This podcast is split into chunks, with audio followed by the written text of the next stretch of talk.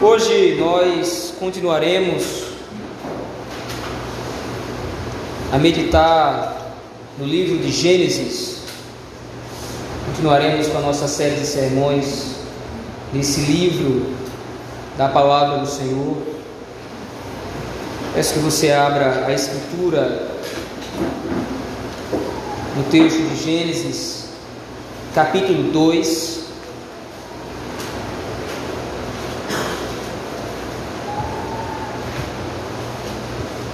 Versos de 1 a 3. Livro de Gênesis,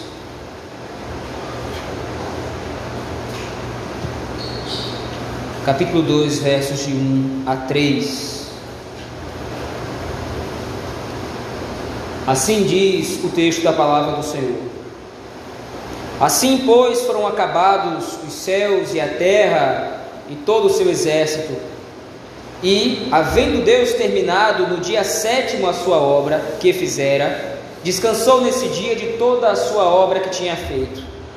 E abençoou Deus o dia sétimo e o santificou, porque nele descansou de toda a obra que, como Criador, fizera. Vamos orar ao Senhor mais uma vez, irmãos. Senhor Deus, esta é a tua palavra lida a qual rogamos que seja pregada com fidelidade ao nosso coração, pelo poder do Teu Espírito Santo. Ajuda-nos a atender a Tua voz por meio da Tua palavra, Senhor.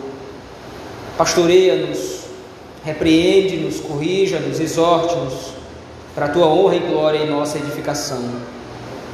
É isso que pedimos no nome santo e bendito de Cristo. Amém. No domingo passado, nós vimos como Moisés usou a narrativa da criação para declarar como Deus é o Senhor sobre todas as coisas. Gênesis capítulo 1, então, não é simplesmente uma crônica ou um relato, uma história que demonstra para o povo de Israel e para a igreja do Senhor hoje como o mundo foi criado. Mas Gênesis capítulo 1 estrutura a forma como Israel deve olhar para Deus, isto é, como Criador e Senhor sobre todas as coisas. E vimos também que essa narrativa então tem implicação direta sobre a nossa vida, porque quando Deus se revela Criador sobre todas as coisas, Ele está exigindo adoração de conformidade com isso de forma que não reconhecer Deus como Criador é se rebelar contra Ele. Um exemplo claro disso é a própria teoria da evolução. O ponto não é uma alternativa para como o universo foi criado, o ponto é se rebelar contra Deus. Nós não queremos aceitar o Senhor como nosso Deus, como nosso Senhor. Então nós criamos uma alternativa, o mundo não foi criado de acordo com a vontade de Deus e pelo seu poder, mas o mundo foi criado pelo acaso. Se você retira Deus da obra da criação, então o mundo fica sem gerência. E é para essa gerência então que chamam a atenção dos irmãos nesse capítulo 2, versículos de 1 a 3. Ainda no capítulo 1, a partir dos versículos de 26 a 27, Deus cria o homem. E há uma característica específica que distingue, que separa o homem de todas as outras criaturas. Deus criou tudo pela palavra do seu poder, mas aí então, em relação ao homem, ele diz: Nós faremos o homem à nossa imagem e à nossa semelhança. O ponto do texto de Gênesis capítulo 1, versículo 26 e 27 a semelhança e a imagem que é registrado por Moisés, com a qual Deus teria feito o homem, não é a imagem física, não é a forma física, porque nós sabemos que o nosso Deus ele é espírito, ele não tem forma, ele não tem corpo. Mas a imagem e semelhança são adjetivos que resumem uma mesma ideia.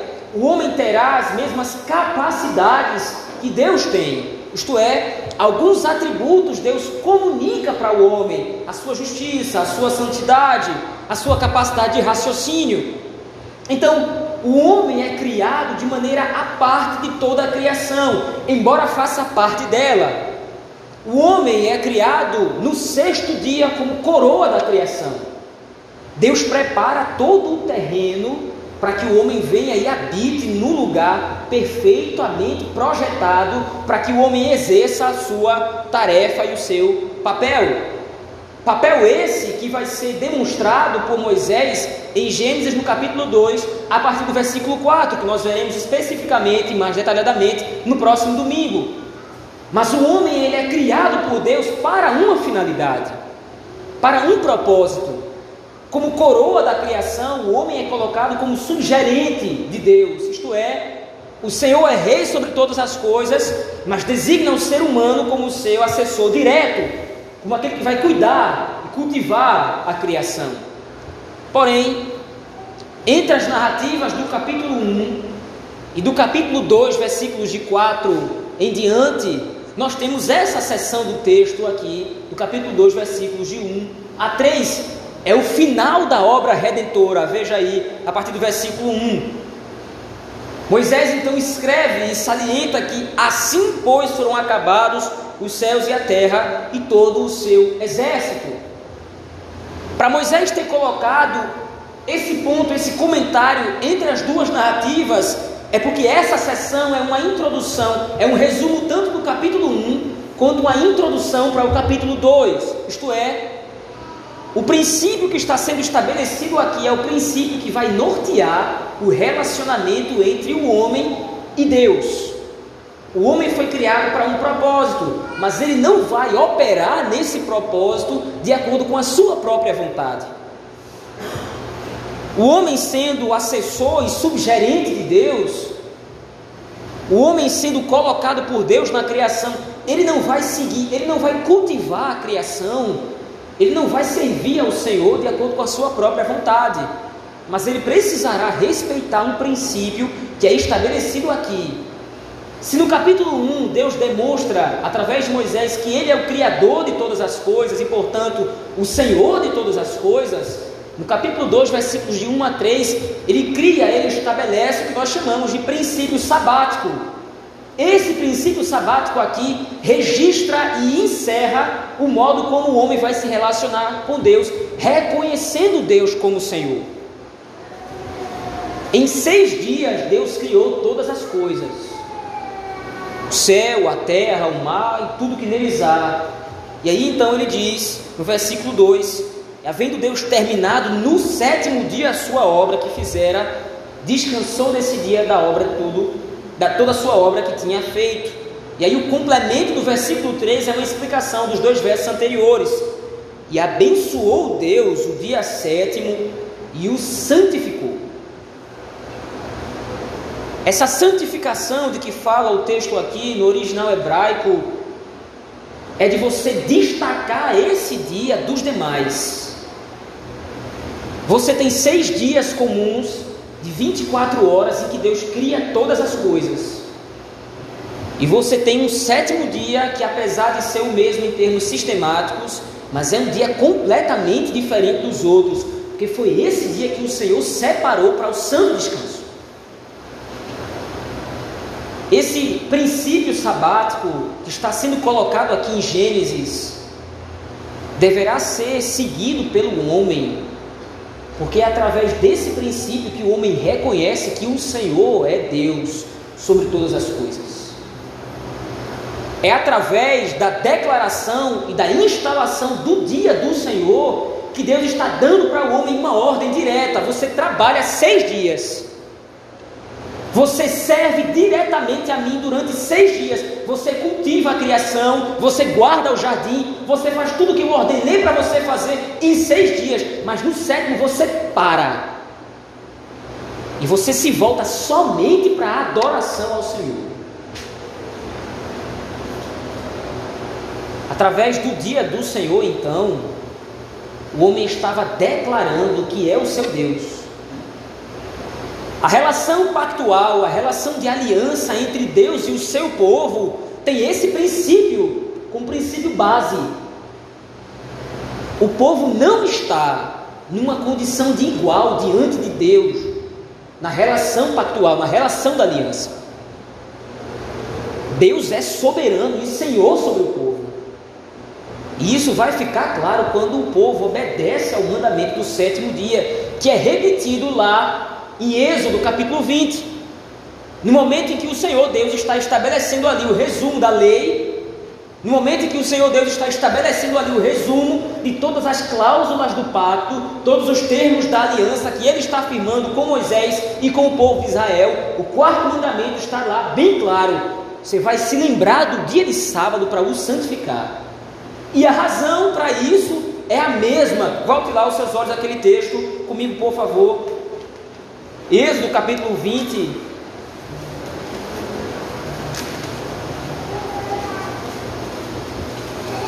partir do versículo 8, o Senhor Deus então relembra para o povo de Israel e reforça esse princípio que foi dado em Gênesis capítulo 2, versículos de 1 a 3. Veja aí o texto de Êxodo 20, versículo 8. Lembra-te do dia de sábado para o santificar. Essa é a ordem expressa, direta, inquestionável. E qual é a razão dessa ordem? Seis dias trabalharás e farás toda a tua obra mas o sétimo dia é o sábado do Senhor teu Deus. Não farás nenhum trabalho, nem tu, nem teu filho, nem a tua filha, nem o teu servo, nem a tua serva, nem o teu animal, nem o forasteiro das tuas portas para dentro. Por quê? Porque em seis dias fez o Senhor o céu e a terra, o mar e tudo que neles há, e ao sétimo dia descansou. Por isso o Senhor abençoou o dia de sábado e o santificou. Entende? Em Êxodo capítulo 20, o quarto mandamento inicia com uma ordem direta. E qual é a razão dessa ordem? Foi aquilo que Deus fez na criação. Então, para eu estar numa condição de pacto, para eu estar numa, numa condição de aliança com Deus, eu preciso observar esse princípio aqui. Se o homem se rebela contra Deus, não guardando o dia do Senhor, está claramente dizendo: o Senhor não é o meu Deus, ele não é o meu Senhor. Adão, na sua relação com Deus, precisa claramente se submeter ao Deus do pacto, ao Deus da aliança. Você percebe como é profundo a ideia do dia do Senhor? Um certo pastor disse, um pastor muito sábio, em determinado momento ele disse: Você quer saber qual é a relação de alguém com Deus? Quão profunda é a relação de alguém com Deus? Veja qual é a consideração dele quanto ao dia do Senhor.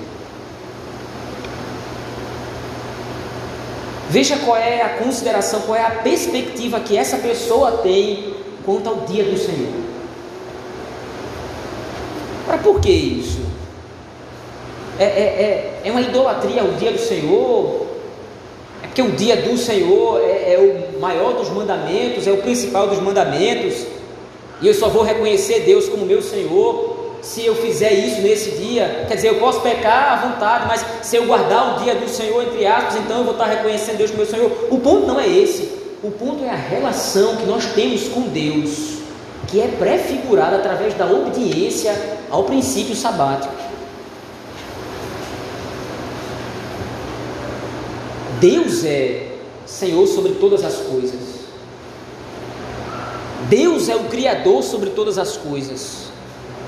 E Ele me chama para trabalhar, Ele me chama para servi-lo na criação. Ele me chama para servi-lo, para glorificar o seu nome através do trabalho eu me esforço, eu suo. A ordem do trabalho vai ser dado lá em Gênesis capítulo 2, versículo 15. O Senhor Deus vai separar Adão para o trabalho. O trabalho é uma bênção do Senhor. Mas não pode estar acima do próprio Senhor. Perceba, claramente há uma transição de dias. No Antigo Testamento, o sábado era o sétimo dia da semana, era o último dia da semana. Apontava para o descanso que viria. A pessoa trabalhava seis dias, aguardando o dia de descanso. Ela cessava as suas obras, ela cessava os seus trabalhos. Então ela podia descansar e se devotar exclusivamente a Deus naquele dia. Quando Cristo vem no Novo Testamento, ele inaugura o dia do Senhor. O dia da sua ressurreição é marcado como o dia do Senhor, porque é o dia em que Cristo cumpriu todas as profecias do Antigo Testamento, inclusive o princípio sabático. Então há uma, uma transição do sétimo dia da semana para o primeiro dia da semana. O dia do Senhor agora é o domingo. Embora haja então uma transição de dias, o princípio é o mesmo. É interessante porque Infelizmente, é muito comum ver as pessoas justificarem sua ausência na igreja, no culto público, no dia do Senhor, por quaisquer outros motivos, quaisquer outras razões. E ainda há aqueles que se valem de um tipo de libertinagem ou um tipo de liberdade para transformar o dia do Senhor nas horas do Senhor, isto é, eu vou à igreja de 9 da manhã às 11 e das 7 da noite até às 21 e pronto. As minhas obrigações com Deus estão cumpridas como se fosse um fardo, um peso. E aí muitas vezes a justificativa é: mas pastor, eu preciso trabalhar, preciso sustentar minha casa, preciso sustentar minha família. E aí quando você vai investigar, muitas vezes a pessoa tem um, dois, três empregos para sustentar não aquilo que a pessoa necessita, mas para sustentar um status muitas vezes. Não é ter um bom, não é ter um carro para atender a minha necessidade de deslocamento, é ter o melhor carro, é ter o carro do ano que eu posso trocar todo ano. A minha necessidade não é vestir, eu preciso me vestir com as melhores roupas das melhores marcas. Eu preciso estar no conforto, eu preciso de conforto, preciso fornecer isso para minha família. Mas o ponto em questão é que as coisas estão sendo transformadas em senhores da vida. Você deixa que as preocupações do mundo tomem o lugar que é do Senhor, você está declarando: as coisas são os meus senhores, o mundo é o meu Senhor. Veja, é importante que seja dito: se você trabalha por necessidade, o Senhor é Criador e Senhor sobre todas as coisas. Então, pela sua providência, se você tem a necessidade de trabalhar no domingo, vá em paz, meu irmão. Você precisa sustentar sua casa, sua família, vá em paz. O Senhor, ore a Deus para que o Senhor proporcione que no domingo você possa estar na igreja, mudando de trabalho ou tendo algum tipo de folga no domingo. Mas se você precisa realmente trabalhar no domingo, que é o dia do Senhor, vá em paz. Mas o ponto é que muitas vezes não é uma questão de necessidade, é pura trivialidade é eu descansar nas coisas, é eu descansar nesse mundo. A relação com Deus, entre Deus e Adão, devia ser estabelecida e ficar clara. Você vai trabalhar sim, você vai me obedecer sim, inclusive deixando as coisas em determinado momento para me adorar e me servir diretamente. Interessante como o Senhor Deus vai ilustrando isso na história de Israel. O povo de Israel de repente está peregrinando no deserto e aí começa a murmurar para Moisés: Moisés, a gente tem fome. A gente está comendo sempre as mesmas coisas aqui, o cardápio não muda. Não tem uma carne assada na brasa, não tem um negócio mais interessante para a gente comer. A gente está comendo aqui sempre as mesmas coisas. E o povo começa a murmurar. Então Deus diz: Tudo bem, Moisés, eu vou providenciar o maná. Mas vai ter uma condição: vocês vão colher seis dias. Moisés, seis dias. O sétimo, no sexto dia, vocês vão colher porção dobrada. Para vocês não terem que ir lá fora trabalhar no sétimo. O que é que o povo de Israel faz? Sai para colher o maná no sétimo dia. E o maná apodrece. O ponto é desconfiar da providência de Deus e se rebelar contra as ordens do Senhor. O Senhor estabeleceu que o sétimo dia era de culto. Ele disse que ele providenciaria para mim o sustento dobrado no sexto dia, para que eu não precisasse violar o dia do Senhor. Interessante porque depois disso, os profetas vão se levantar em Israel, Israel está adorando outros deuses. está adorando outros senhores, estão adorando, adorando ídolos. Mas um dos pontos do clamor dos profetas é: vocês estão se esquecendo e negligenciando o dia do Senhor. Veja, a acusação dos profetas é: vocês estão adorando outros deuses, mas um dos argumentos deles é: vocês estão quebrando o dia do Senhor, vocês não estão reconhecendo Deus como Senhor de vocês, o Deus que os tirou da terra do Egito, o Deus que os tirou da casa da servidão. Vocês não estão respeitando o santo descanso.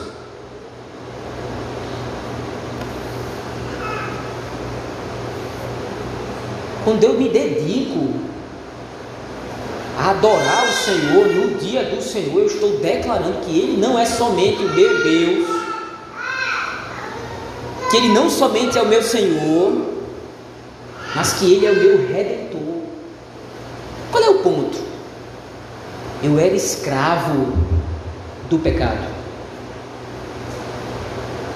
Por causa da transgressão de Adão, por causa da natureza pecaminosa dentro de mim, eu fui escravizado pelo pecado, eu fui escravizado pela iniquidade, eu estava servindo outro Senhor, mas Cristo Jesus me resgatou e agora eu posso servir ao meu verdadeiro Senhor, eu posso servir ao Senhor da criação. Então, no dia do Senhor, no primeiro dia da semana, eu me dirijo à casa de oração, eu me dirijo à comunhão dos santos e eu vou servir aquele que me resgatou.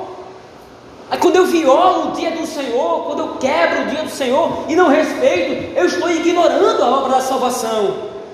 Estou ignorando a obra da redenção. Ele não me salvou. Ou ele até pode ter me salvado, mas eu prefiro.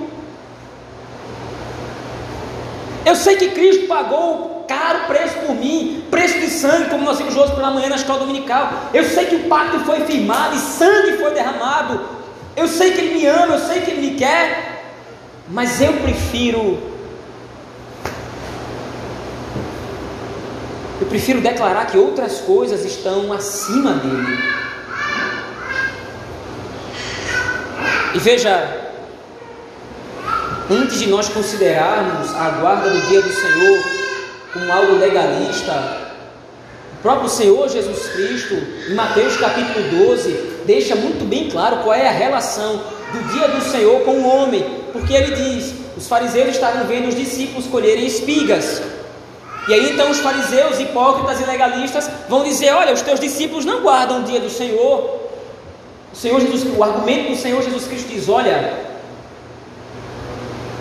o dia do Senhor foi criado para o homem. E não o homem para o dia do Senhor. É a ordem de Gênesis 2, capítulo 3, capítulo 2, versículo de 1 a 3. Primeiro Deus estabelece o dia do Senhor. Primeiro Deus estabelece o princípio sabático. É aqui que vai haver descanso. Não é uma sequência sem fim, porque Deus não é um Deus ditador, Deus não é um Deus autoritário. Ele vai trabalhar, ele vai me servir, mas eu vou separar um dia para o descanso e para o repouso. A ideia de folga que o mundo tem deriva-se do princípio bíblico de descanso. O trabalhador é digno de descansar. Então, quando Cristo diz: Olha, o sábado foi criado para benefício do homem, essa é a ótica com a qual nós devemos olhar para o dia do Senhor. É o dia que demarca para nós, em primeiro lugar, a criação conforme Deus fez. Em segundo lugar, por causa disso, o senhorio de Deus sobre a criação. Em terceiro e último lugar, a nossa redenção em Deus. Então a minha expectativa no dia do Senhor ela deve ser a maior possível.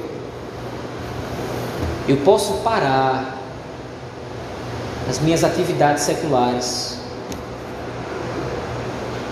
eu posso, pelo menos um dia na semana, eu passo seis dias da semana me preocupando, são tantas coisas, são tantos afazeres, mas Deus proporciona para mim que pelo menos um dia da semana eu pare e eu descanse em Cristo. Eu dependo exclusivamente do meu Senhor, é por isso que eu posso parar. É por isso que eu posso repousar tranquilo E a ideia do dia do Senhor e do descanso estão tão interligadas na Escritura que o autor dos Hebreus, no capítulo 4, ele vai narrar exatamente isso. Israel está no deserto peregrinando. E por causa da sua incredulidade no Senhor, o Senhor destrói toda uma criação, o Senhor elimina toda uma, uma geração. Toda uma geração do povo de Deus se perde por causa da sua rebeldia contra Deus. Mas o autor dos Hebreus então continua no capítulo 4 dizendo: Olha, eles até chegaram na terra prometida, na terra que foi prometida a Abraão. Mas lá eles tiveram que lutar contra os inimigos. Lá eles tiveram que lutar contra os adversários, contra, contra os adversários e contra os inimigos de Deus. É a conclusão do, de Hebreus capítulo 4 é: resta um descanso para o povo de Deus. O descanso prometido a Israel não foi a terra. O dia do Senhor não é o descanso final, mas é um símbolo daquilo que ainda vai acontecer para a igreja. Quando nós estamos aqui reunidos no dia do Senhor, nós não estamos desfrutando apenas de um benefício hoje, mas nós estamos declarando que nós temos esperança no descanso final. O Senhor Deus nos faz repousar um dia durante a semana, para que nós possamos ter esperança de que vai chegar aquele dia final, o momento que nós teremos um eterno dia do Senhor, nós estaremos constantemente na presença dEle não vai ser somente num dia, não vai ser somente algumas horas, se eternamente sem fim. Mas para que eu possa olhar para esse último dia, eu preciso me submeter ao Senhor, eu preciso me submeter a Deus, reconhecendo o seu senhorio hoje eu só consigo desfrutar da esperança de um novo céu e nova terra. Eu só consigo desfrutar plenamente de um mundo por vir, da esperança de um mundo por vir, quando eu me volto ou volto os meus olhos para o dia do Senhor hoje. Foi algo que o Senhor Deus criou aqui, estabeleceu aqui para a sua igreja, para o seu povo. Então eu lhe convido antes de olhar para o dia do Senhor como uma obrigação, antes de olhar para o dia do Senhor como um checklist do que eu tenho que fazer, pronto, cheguei em casa, hoje é domingo, nove horas da noite, minhas obrigações com Deus foram cumpridas. Antes de olhar para o dia do Senhor dessa forma, olhe como um benefício. Quando você ama estar na casa de Deus no dia do Senhor, você está declarando não somente que nos ama, você está declarando que ama a Cristo que remiu você e que é o seu Senhor.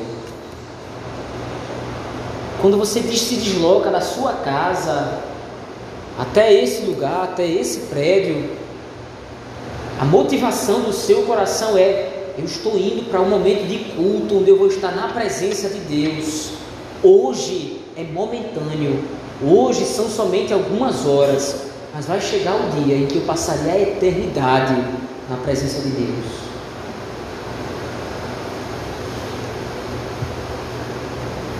Antes de qualquer ordem ou qualquer outra ordem que Deus dá a Adão,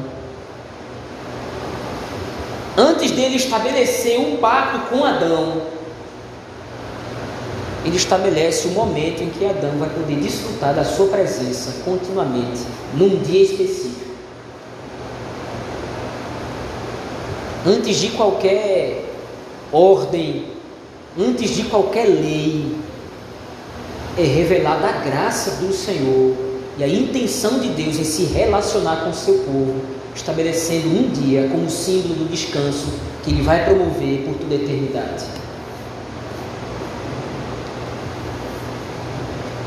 Se essa não é a perspectiva que está no meu coração, se essa não é a forma através da qual eu olho para o dia do Senhor, mais uma vez eu repito isso, eu estou declarando que qualquer outra coisa é o meu Senhor, exceto Deus revelado na Escritura.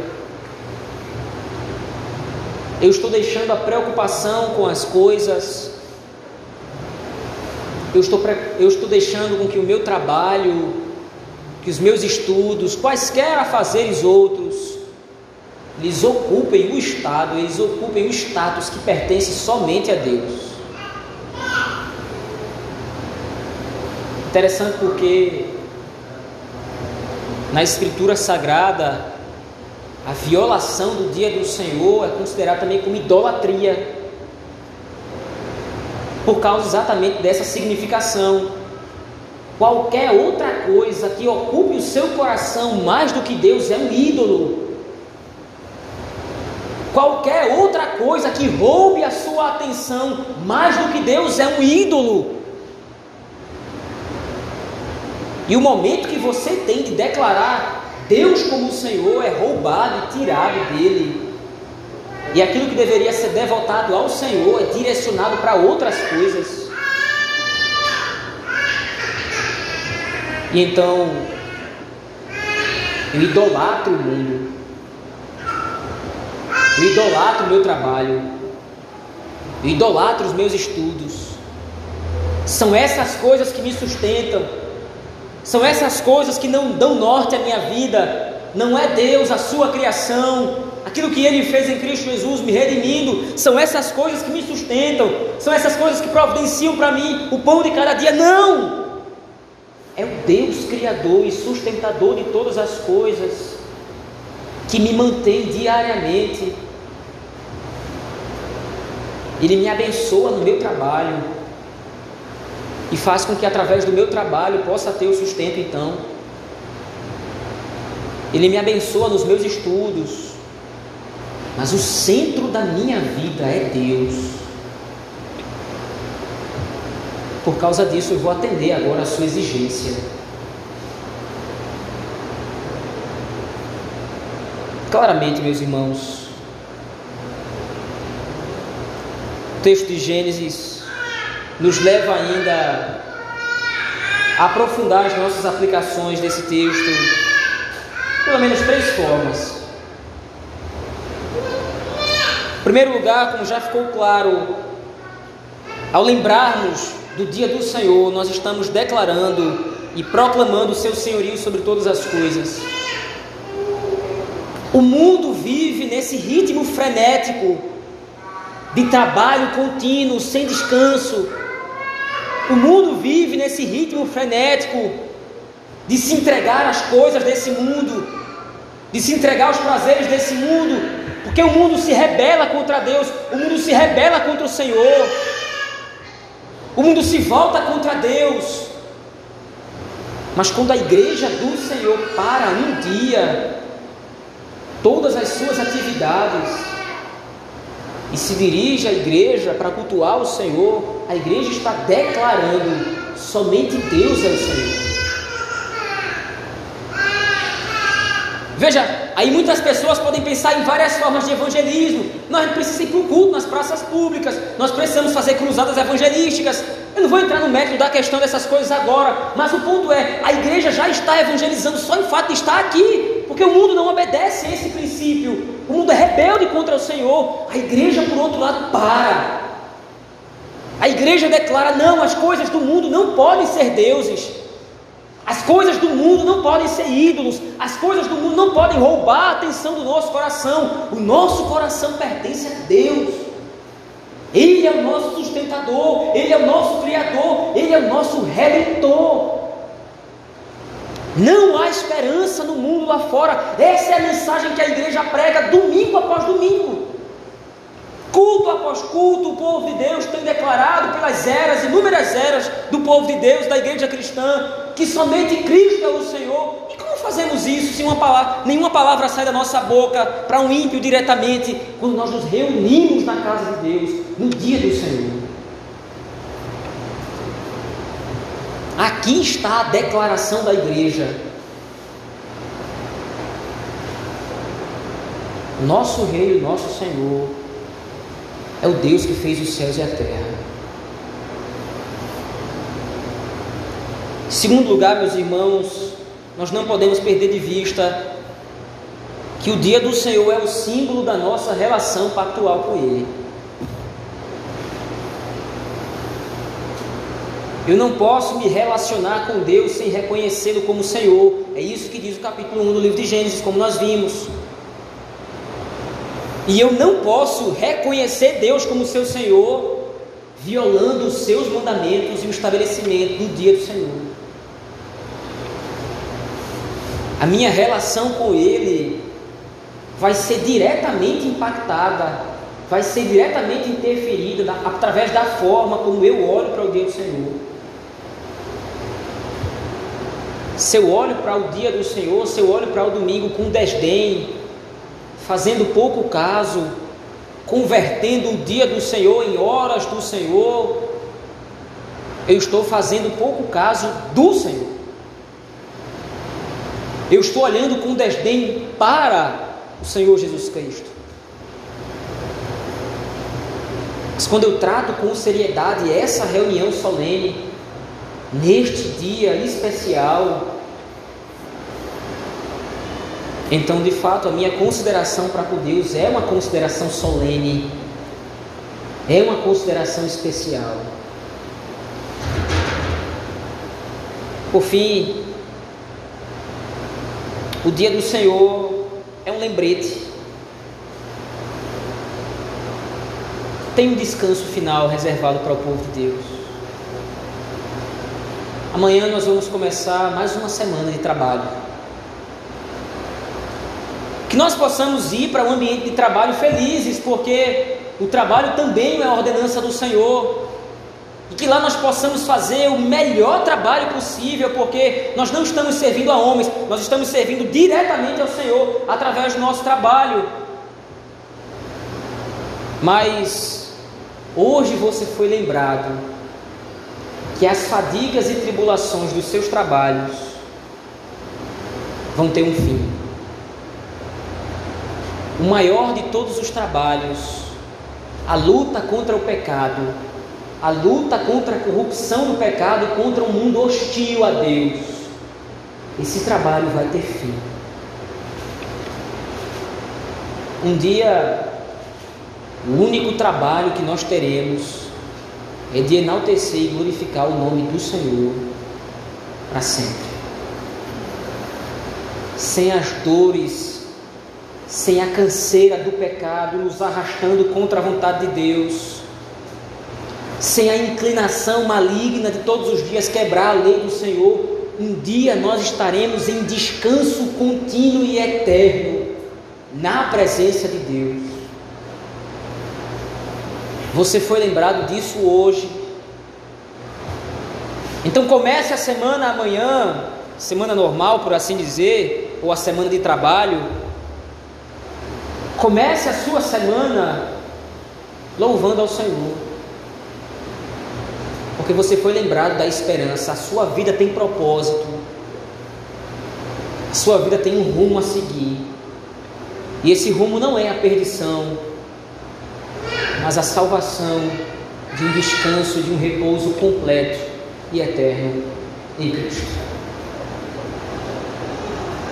O princípio sabático estabelecido aqui em Gênesis capítulo 2, versículos de 1 a 3, meus irmãos, apresenta para nós um benefício maravilhoso da graça de Deus sobre as nossas vidas. Um dia que nós temos prazer, um dia que nós temos refrigério. Os puritanos chamavam o dia do Senhor de a feira da alma. Eu posso ir à casa de Deus e me deleitar na palavra do Senhor, no culto ao Senhor, na presença de Cristo eu posso revigorar as minhas forças, as minhas energias, eu posso alimentar e fartar a minha alma. O dia do Senhor é o símbolo que demarca a nossa submissão a Ele. Nós obedecemos a todos os mandamentos em Cristo, não pelas nossas próprias forças ou pelos nossos próprios méritos, mas em Cristo nós buscamos e obedecemos os mandamentos do Senhor. Todos esses mandamentos são simbolizados e sintetizados em um único. Lembra-te do dia de sábado para o santificar. Nós possamos assim, então, meus irmãos, adorar ao Senhor, que nos santificou, que nos remiu e em Cristo proporcionou para nós o santo repouso do dia do Senhor. Vamos orar ao Senhor, meus irmãos, nesse momento. Pai gracioso, bendito é o teu nome sobre toda a terra. Que grande obra o Senhor fez criando todas as coisas. Que maravilha é a tua criação. Que poder maravilhoso o Senhor tem. Que poder infinito o Senhor tem ao ter trazido tudo que existe somente pela palavra do teu poder, pela tua palavra, a palavra que sai da tua boca. O Senhor tudo, trouxe tudo que existe à existência. O Senhor formou do nada tudo. O Senhor realmente é o único Deus sobre tudo e sobre todos. Mas que obra maravilhosa o Senhor fez, finalizando a tua criação, deixando para nós um dia de santo repouso e santo descanso. Não obstante ter criado todas as coisas, o Senhor reservou para nós um dia de deleite na tua presença um dia em que nós podemos olhar para as tuas obras e cantar louvores ao teu nome. Mas não somente a obra da criação nos inspira a te louvar, mas a obra da redenção que o Senhor executou em Cristo. Porque mesmo o Senhor tendo criado o dia de sábado, o dia de descanso, o Senhor sabe que nós caímos na transgressão de Adão, nós pecamos. E por causa do nosso pecado, nós estávamos em rebeldia contra o Senhor. Nós não o reconhecíamos como o Senhor, nós quebrávamos a tua lei. Por isso, então, a tua obra de salvação é tão maravilhosa, Senhor, porque o Senhor nos restaurou a tua presença e proporcionou que nós pudéssemos te adorar e te servir, reconhecendo através do dia do Senhor o teu senhorio sobre todas as coisas. Muito obrigado, Deus, por isso. Nos ajuda a guardar este dia, nos ajuda a santificar este dia, Senhor, a ter prazer nele. Que nós possamos deixar as nossas obras, as nossas obras seculares, nós possamos nos dedicar exclusivamente neste dia ao Senhor e ao culto a Deus. É assim que nós choramos, no nome de Jesus Cristo. E poder ter o Espírito de Deus o Pai. Amém.